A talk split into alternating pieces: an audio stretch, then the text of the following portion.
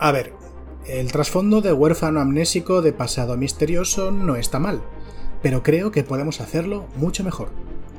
Hola a todo el mundo, os doy la bienvenida a Level Up, un podcast ofrecido por ediciones Shadowlands dedicado a Dungeons and Dragons y en el que te echaré una mano para acercarte al juego y empezar tus aventuras en sus mundos.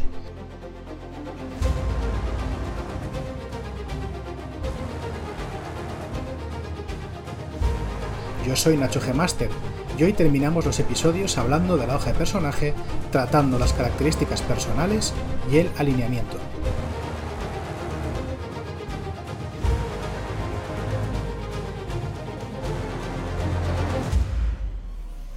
Volvemos a la hoja de personaje, esta vez a la columna de la derecha, así que te dejaré unos momentos para abrir el PDF o para ir a tu cuarto a buscar ese papel que tendrás tirado por ahí porque está hecho una leonera. ¿La tienes? ¿Sí? Perfecto. Fíjate en la columna de la derecha. Verás que tiene cuatro grandes casillas, etiquetadas como rasgos de personalidad, ideales, vínculos y defectos, y abajo del todo, una gran casilla donde pone rasgos y atributos. Hoy vamos a hablar de estas cuatro primeras casillas y de un elemento más que ya mencionamos en el primer programa que hablábamos sobre la hoja de personaje, que era el, alineamiento, que no desarrollé porque tiene bastante tela, como vas a ver hoy. Pues bien, las características personales son una serie de rasgos que no tienen un valor numérico, como puedes ver, y que describen elementos del personaje y de su pasado, especialmente de su personalidad. Dentro del manual del jugador las características personales vienen ligadas al trasfondo del personaje. En cada uno de los trasfondos te dan una serie de ideas, incluso de rasgos de personalidad, ideales, vínculos y defectos que puedes sacar de unas tablas mediante tiradas de dados al azar. No obstante, te darás cuenta de que estos, eh, estas características personales son de libre configuración. Puedes elegirlas libremente para crear las que mejor se ajusten a la historia que has creado para tu personaje. Además de esto, las características personales no son fijas, sino que pueden cambiar durante la aventura. Puede ser que algo muy importante que suceda a tu personaje le haga cambiar uno de sus rasgos de personalidad, o que su ideal cambie, o que uno de sus vínculos se extinga, o incluso que supere uno de sus defectos. Entrando dentro de los distintos tipos de características personales, encontramos primero los rasgos de personalidad. Aquí tendremos que escoger dos rasgos de personalidad, que son distinciones concretas y explicativas que dicen en qué destaca tu personaje. Es mejor usar frases más o menos elaboradas que dar simplemente un adjetivo. Reflejarán tus gustos, aficiones, logros, miedos, antipatías, gestos, manías, comportamientos. Casi cualquier cosa que identifique a tu personaje y que diga en qué destaca o qué destaca sobre ese personaje puede convertirse en un rasgo de personalidad. Pero el manual del jugador, y yo mismo, te damos un consejo, y es que si tienes algún tipo de duda, bases uno de tus rasgos de personalidad en tu característica más alta y uno de tus rasgos de personalidad en tu característica más baja. Así, por ejemplo, puedes tener un personaje que tenga una fuerza muy baja pero una inteligencia muy alta. Y ir más allá de simplemente decir débil, culto. ¿Vale? Podemos decir no me gusta nada sudar para hablar de esa fuerza baja o eh, me he leído todos los libros que he encontrado en la biblioteca de Candelero para decir que eres una persona muy culta. Al revés, una persona con mucha fuerza y con una baja sabiduría podríamos decir de él, en vez de fuerte e inocentón, soy un gigante gentil y me falta calle, para reflejar esa gran fuerza y ese poco conocimiento, poca astucia. Respecto a tu ideal, aquí hablaremos únicamente de un rasgo. El ideal es una gran verdad por la que tu personaje se está moviendo, es su creencia fundamental, su principio moral, su anhelo, su impulso vital es una idea que tu personaje nunca abandonaría, es una idea por la cual sería capaz de hacer grandes sacrificios o incluso matar o morir. Si te preguntas qué es el ideal, es el lema del personaje, su leitmotiv, aquello que le acompaña. Buenos ideales serían que el poder da la razón, o que nadie es mejor que nadie, o que no permitirás que nadie te aplaste. Te darás cuenta de que los ideales están muy vinculados a la moralidad del personaje, y por tanto, el ideal que escojas deberá ser compatible con tu alineamiento, un concepto que veremos más adelante. El vínculo es un rasgo del personaje que habla de un elemento externo con el que mantienes una relación. Este elemento externo puede ser un lugar, una persona, un colectivo, un objeto, un evento. Este elemento externo además debe inspirarte e impulsarte a hacer cosas significativas, ya sea de una manera positiva o negativa. Imaginemos que tu vínculo, tu vínculo perdón, sea respecto a la, una gran batalla que ha tenido lugar y a la cual sobreviviste a duras penas puedes querer superar ese momento y redimirte, haciendo grandes hazañas para probar a los demás y a ti mismo que no eres el cobarde que esa batalla demostró que eras.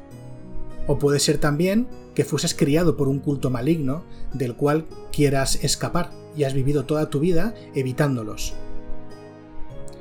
El vínculo es muy importante, me parece eh, una de las características personales más interesantes, dado que permite darle carne sobre los huesos de tu personaje, pero también dar carne sobre los huesos del mundo que estás construyendo junto al resto de jugadores y el Dungeon Master.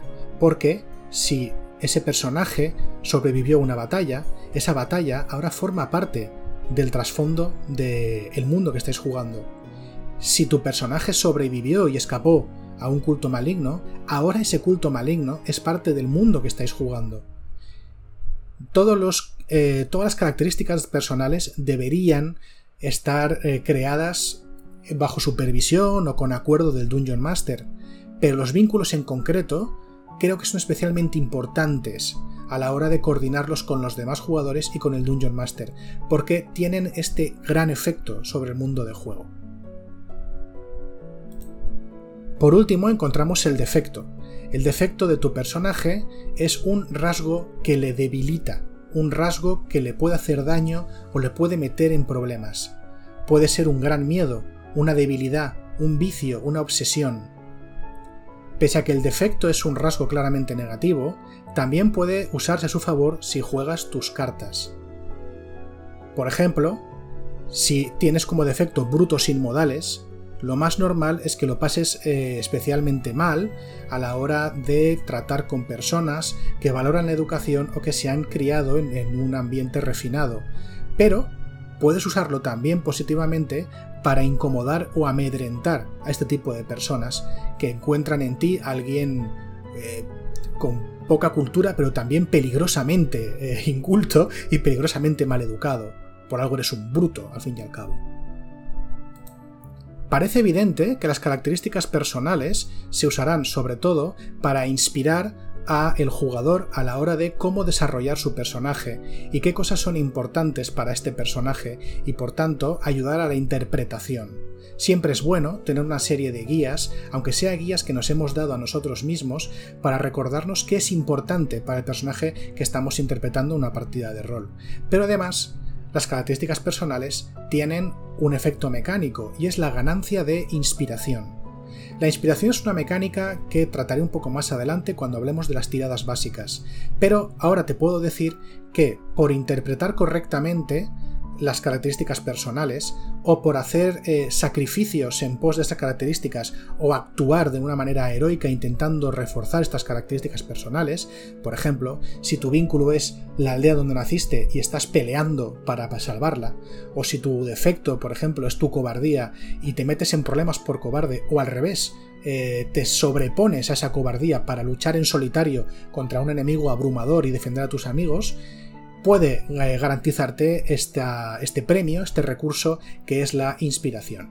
Como te digo, los efectos concretos de la inspiración los explicaré un poco más adelante cuando hable de las tiradas básicas, pero baste decir que uno de los efectos más importantes dentro de la mecánica de juego es que interpretando y adheriéndote a estas características personales es como se gana la inspiración. Respecto a la casilla grande que hay justo debajo de las características personales donde pone rasgos y atributos, es muy sencillo de explicar. tu raza, tu trasfondo y tu clase, sobre todo tu clase, te van a ir dando una serie de rasgos de personaje que no se pueden apuntar en otro sitio de la hoja de personaje, por tanto todas irán ahí. Ya te puedo garantizar que no te van a caber todas, pero gracias a Dios eh, los dioses del rol han inventado la segunda hoja de esta, la segunda cara, mejor dicho, de este folio, así que puedes escribirlos por detrás. O si tú tienes la suerte de contar con una hoja que tiene más de una, una hoja de personaje, que tiene más de una página dedicada, hay otros huecos más adelante donde puedes escribir más datos de tu personaje yo casi casi te puedo garantizar de que se te va a quedar corto. Pero bueno, siempre se agradece tener un casillón muy grande donde apuntar todas las cosas magníficas que puede hacer tu personaje de nivel 1 a 20 o hasta donde llegues. Vamos ahora a hablar de un elemento dentro de Dungeons and Dragons que puede ser algo polémico. Y te voy a decir por qué. Porque vamos a hablar del alineamiento. El alineamiento es una mecánica, es un rasgo personal eh, de los personajes de Dungeons and Dragons que ha tenido una evolución bastante extraña y bastante desigual a lo largo de las ediciones. Eh, en un principio, el alineamiento venía a significar una especie de mezcla extraña entre lo cerca que está el personaje de determinadas fuerzas cósmicas y cómo influía en su moralidad. Como te digo, el alineamiento ha tenido una evolución extraña durante la, existencia de este juego desde el año 1974. Me voy a centrar en cómo funciona el alineamiento ahora, pero tienes que tener en cuenta de que lo que te voy a decir es sobre todo mi opinión, y que estos cambios en la mecánica y en este concepto de juego también hace que haya gente que tenga conceptos del alineamiento muy distintos a lo que te voy a explicar yo. Por tanto, ni ellos están equivocados ni yo tengo la razón, sino que se trata de un aspecto del juego que ha tenido una evolución muy distinta y hay gente que aprendió este concepto eh, tratando con ediciones del juego que lo abordaban de un modo muy diferente. El origen del alineamiento dentro de Dungeons and Dragons tiene que ver con el multiverso de Dungeons and Dragons. Recuerda que en su momento te dije que Dungeons and Dragons no tiene solo un mundo, tiene muchos mundos. Y estos mundos, además, tienen mundos dentro de mundos. Así como eh, los Reinos Olvidados tiene el continente de Faerun en el mundo de Abel o Toril, no recuerdo ahora mismo cómo se llama, eh, Alrededor de este mundo hay distintos planos de existencia y estos planos de existencia están afectados por una serie de fuerzas cósmicas que son los alineamientos. Estas fuerzas cósmicas son el mal, el bien, la ley y el caos y afectan absolutamente a todo lo que hay en el multiverso. Teniendo en cuenta este origen de los alineamientos, hay que tener en cuenta también tres ideas básicas sobre los mismos. Los alineamientos son etiquetas objetivas. Yo ya sé que el bien y el mal mucha gente considera que son cuestiones de punto de vista, que todo el mundo se considera el héroe de su propia historia y que todo el mundo es bueno si se autojustifica lo suficiente. Esto no es diferente en los mundos de Dungeons and Dragons, pero sobre este tipo de consideraciones personales, además, existe una fuerza exterior que te vincula con el mal, con el bien, con la ley y con el caos, a través de tus acciones. Las acciones de los personajes y de las criaturas de los mundos de Dungeons and Dragons los acerca o los aleja de uno de estos cuatro polos, de uno de estos cuatro, eh, digamos, eh, poderes cósmicos. Por tanto, incluso al que un personaje se considere a sí mismo bueno, si las acciones que lleva a cabo se alinean con el mal, es objetivamente maligno. Esto no es una cosa menor. Existe un manual de referencia que es el manual de monstruos, donde tienes más de un centenar de criaturas que están objetivamente etiquetadas como neutrales, buenas, malignas, caóticas, legales, y este etiquetado mm, viene de esa observación objetiva, por así decirlo, de las acciones de estas criaturas y de qué manera se acercan más o menos a una o varias de estas fuerzas cósmicas. Incluso aunque un personaje quiera considerarse a sí mismo un héroe y el bueno de la película, sus acciones pueden decir lo contrario y hacerle merecer una etiqueta muy distinta de la de bueno.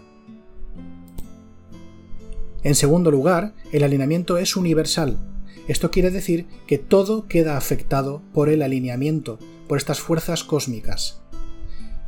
No solamente las personas, sino también grandes y poderosas criaturas como los dragones o los grandes demonios y celestiales, pero es que también los dioses y hasta los propios planos de existencia están afectados por el alineamiento y alineados con una de estas fuerzas. El alineamiento no es una cuestión eh, subjetiva ni es una cuestión de perspectiva, son fuerzas reales que impregnan todo lo que existe. Por último, y aunque el alineamiento es inescapable en este sentido, todo queda afectado por las fuerzas cósmicas, el alineamiento no está por encima del libre albedrío del personaje. Porque al menos la gran cantidad, la gran mayoría de, de personajes jugadores y una buena cantidad de las criaturas que te vas a encontrar en libros como el Manual de Monstruos conservan su libre albedrío y la capacidad de tomar decisiones libres especialmente los personajes jugadores. ¿Qué implica esto? Esto implica que aunque tu personaje tenga como etiqueta de alineamiento bueno, también es capaz de llevar a cabo acciones malignas llegado el momento.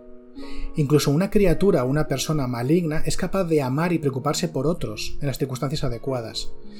Un personaje caótico es capaz de llegar a acuerdos, incluso de juramentos y de obligarse a cosas si realmente lo desee y un personaje legal podría en un momento dado oponerse a una norma social.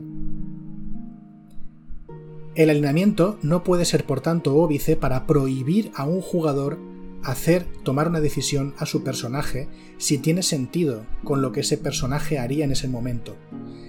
El decirle a alguien que no puede hacer algo por su alineamiento, a mi modo de entender, es un error de interpretación de este alineamiento. Lo que sí que puede suceder es que una conducta reiterada que se acerque a un concreto alineamiento puede sugerir al jugador que probablemente la etiqueta que ha escogido para su personaje no sea la adecuada y que posiblemente sería mucho más correcto cambiar esa etiqueta y por tanto cambiar el alineamiento del personaje. Serán las elecciones continuadas, serán las acciones acumuladas en el tiempo las que van a decirnos qué alineamiento tiene un personaje. El alineamiento no limita las opciones del personaje, describe qué tipo de acciones ha estado llevando a cabo hasta ahora. Las historias de corrupción y de redención existen. Las historias de gente que libera su mente y se desata de las cadenas sociales existen. Y también las historias de la gente que abandona la rebelión y se acomoda con lo que hay. Vamos ahora a hablar de los dos polos del alineamiento, los ejes del bien y el mal y los ejes de la ley y el caos. El eje del bien y el mal habla sobre el altruismo o el egoísmo cruel al que está inclinado el personaje. Un personaje que esté inclinado al polo del bien es una persona que estará dispuesta no solamente a hacer cosas para que el mundo sea más amable, el mundo sea más caritativo y se preocupe por las personas que viven en él, sino que hará también sacrificios más o menos grandes para lograrlo. Es una persona que sería capaz de sacrificar su propio dinero, hasta cierto punto su bienestar, su tiempo libre, sus intereses, por lograr que los demás estén mejor. Un personaje bueno no es simplemente alguien que considera que es mejor que las cosas eh, vayan bien, que la gente sea amable, que la gente no robe, no dañe a otros. No, no, es alguien que se esfuerza en ello activamente, que toma decisiones conscientes para lograr esta meta, y que incluso, como digo, hará sacrificios personales para lograrlo. Por contra, una persona egoísta, una persona cruel, una persona despiadada, será una persona maligna. Los personajes malignos tienen en cuenta eh, solamente sus propios intereses y no tienen ningún tipo de reparo a la hora de dañar a otros, a sus intereses, a sus eh, efectos personales, para lograr lo que ellos quieren. Es más, una persona maligna probablemente encuentre placer o busque activamente estas situaciones para poder ponerse por encima de los demás, aplastarlos y causarles algún tipo de mal. En medio de estos dos polos está la neutralidad. Dentro del eje del bien y el mal, la neutralidad implica que si bien normalmente querrás vivir en un mundo donde la gente sea amable, donde no haya una gran violencia generalizada, donde la propiedad privada se proteja y donde puedas tener cierta seguridad, tampoco vas a desvivirte ni tampoco vas a hacer sacrificios personales salvo en cuestiones y personas muy concretas para alcanzar este tipo de ideal. Por otro lado, pese a que una persona neutral es capaz de actos malvados o maliciosos en algún momento y puede llegar a ser cruel si la situación lo requiere o si tiene un momento de debilidad, no buscará activamente causar mal a otros y hay una serie de, barreras morales que no va a cruzar para eh, garantizar sus intereses, por así decirlo. El eje de la ley y el caos es un poco más complejo de explicar, pero yo diría que tiene que ver con la expectativa social opuesta a la libertad individual. Un personaje legal que esté inclinado al polo de la ley es un personaje que considera que las personas están atadas por una serie de expectativas sociales dentro de las relaciones en las que se mueven, dentro de su sociedad, que hay cosas que debe hacer porque la sociedad lo espera de sí mismo. Hay normas que debe acatar, hay rituales que debe llevar a cabo, sin más motivo de que la sociedad se fundamenta en ello. Como verás, una persona inclinada hacia la ley también es una persona inclinada hacia el beneficio del colectivo por encima del individuo, incluso aunque este individuo deba sufrir en algunas ocasiones por satisfacer al colectivo. Considera que hay un orden establecido y no solo eso, sino que debe ser reforzado, y espera no solamente eh, ser capaz de vivir conforme a esos ideales y a esas normas sociales, sino que también espera que los demás lo hagan. Por contra, una persona inclinada al eje del caos, un personaje caótico, tiene la libertad individual por encima de cualquier otra cosa, a veces incluso con desprecio y oposición directa de estas expectativas y estas normas sociales, un personaje caótico no solamente entiende que no tiene por qué cumplir con estas expectativas sociales si no van a su beneficio, sino que además considera que algunas de ellas deberían ser destruidas y reconstruidas o sin más abandonadas, y que la sociedad no debe nunca estar por encima del interés individual, ya que un individuo libre y que pueda hacer lo que necesite en cada momento será al fin y al cabo un miembro feliz y productivo de esta sociedad mucho menos regulada. La neutralidad dentro de este eje ley y caos supone que eh, si bien entiendes que hay ciertas expectativas sociales que deben ser cumplidas, aunque solo sea por el bien y el orden social, también entiendes que no siempre es así y quizá no sientas la necesidad de reforzar este orden social ni exigirle a los demás que se adecuen a él. Por otro lado, eh, tampoco tienes la necesidad de oponerte al orden establecido, porque no sientes esa molestia, aunque entiendas que hay ciertas normas y expectativas sociales que pueden resultar ridículas o que no te sientas obligado a cumplir. Te darás cuenta que los alineamientos son un poco limitados a la hora de explicar la totalidad de la personalidad de un personaje. Por tanto, habría que tomárselos como guías de interpretación de este personaje más que como polos o cosas eh, que expliquen de una manera completa por dónde van los tiros a la hora de describir el, comportamiento del personaje. Por esto mismo es muy complicado, o a mí me parece al menos muy complicado, poner ejemplos dentro de personajes de ficción de alineamientos fidedignos. Pero lo voy a intentar, aunque solo sea por ser eh, ejemplificativo, ¿vale? Así, por ejemplo, en la combinación de ley y de bien, el personaje legal bueno, yo te hablaría de Ned Stark, de Juego de Tronos. Ned Stark es un personaje que intenta hacer siempre lo correcto, lo que sea más beneficioso para la mayoría y que de verdad se preocupa por no hacerle mal a los demás sin necesidad. Pero además es un personaje que cree en las normas, cree en el orden establecido y eh, cuando tiene dudas siempre intenta reforzar este orden establecido, incluso aunque sea a pesar de sus propios intereses y, como seguramente sabes, a pesar de su propia seguridad y su propia vida. Una persona que se etiquete como, como neutral buena, perdón, es una persona, mm, por ejemplo, yo veo a Harry Potter. Harry Potter en general es un buen tío, quiere el, el bien para sí mismo y para los demás. No es una persona malintencionada, todo lo contrario Pero, eh, aunque entiende que hay ciertas normas y ciertas reglas que tienen que cumplirse dentro de la sociedad en la que vive, hay otras que ve completamente injustas y que no tienen la necesidad eh, de reforzarlas. Es más, a veces rompe esas mismas reglas cuando necesita algo porque necesita conseguir un bien mayor y estas normas le molestan o no las considera justas tampoco es una persona que vaya voluntariamente a romper estas normas precisamente porque las considere limitativas o injustas. No es un rebelde en este sentido. Por último, como personaje caótico bueno, eh, te podría el ejemplo de Robin Hood. Robin Hood es un personaje que incluso aunque conoce bien el orden establecido, está completamente en contra de él, porque considera que eh, es, no solamente es eh, injusto, sino que además es atentativo de las ideas de bien, las ideas de amabilidad, de altruismo y de igualdad. Considera que el orden establecido está siendo malo con la sociedad y por tanto lo ataca de manera directa, ataca al sheriff de Nottingham, ataca al rey Juan sin tierra para redistribuir la riqueza.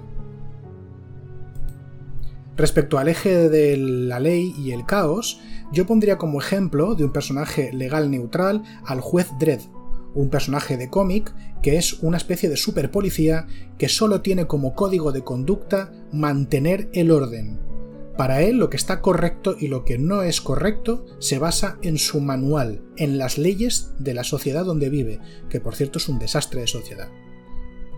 No hay ninguna otra consideración para el juez Dredd más que lo que es y lo que no es legal, lo que la sociedad refuerza y lo que la sociedad no refuerza. Para mí es el mejor exponente de este lineamiento.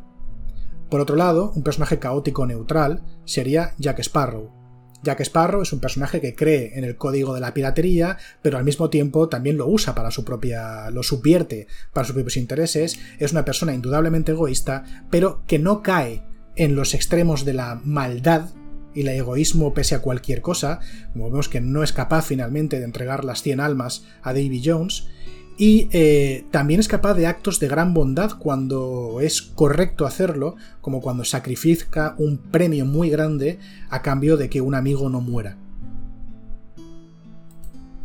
Por último, y hablando de los malignos, yo entiendo el eje de la ley y el mal, el personaje legal maligno, como alguien que favorece y mantiene un status quo que, aunque ese status quo sea cruel, sea injusto con los demás, solo porque a él le beneficia y le otorga poder. Creo que un buen ejemplo sería el emperador Palpatine de Star Wars. Es un personaje que manipula un sistema, un sistema que él mismo crea y refuerza, solo para que le conceda poder personal, sin importar quién tenga que morir por el camino o a quién tenga que aplastar para ello. Un personaje neutral maligno sería aquel que simplemente busca sus metas aplastando a quien sea necesario, usando el sistema, prescindiendo de él, atacándolo o reforzándolo según le convenga. Por ejemplo, Lord Voldemort, de Harry Potter. Lord Voldemort es un peligroso hechicero cuyos fines tienen que ver con su poder y su inmortalidad, y eh, intenta construir un status quo que le favorezca, el de la supremacía mágica, y intenta atacar al mismo tiempo un status quo que no le permite alcanzar lo que quiere, que es el mundo mágico de Harry Potter tal y como está establecido al principio de las novelas. Pero en el fondo, el status quo le da igual. Solamente es un reclamo para tener seguidores y para enmarcar sus acciones. Lo que él quiere es poder y es ser inmortal. Como caótico maligno, yo usaría el Joker, yo usaría el Joker aunque el Joker es un personaje complicado porque tiene también una serie de problemas mentales asociados, es un personaje que realmente no obedece a ningún tipo de orden social y no solamente eso, sino que lo subvierte intencionalmente, mina el orden establecido, mina la sociedad para conseguir sus fines, sean los que sean. Es un personaje que no se detiene absolutamente ante nada, no tiene ningún tipo de cortapisa, ni moral ni ética usa la fuerza cuando la necesita y crea el caos allí por donde pasa. Para mí, pese a la complejidad del personaje, como digo, me parece el ejemplo perfecto de personaje caótico. Y con esto, en principio, me despido en este programa de hoy, agradeciéndoos muchísimo que hayáis estado conmigo y hayáis aguantado esta brutal chapa sobre las cosas de Dungeons and Dragons Y citaros para la semana que viene donde empezaremos a ver otras opciones de personaje con un poquito más de profundidad. Muchísimas gracias y nos vemos.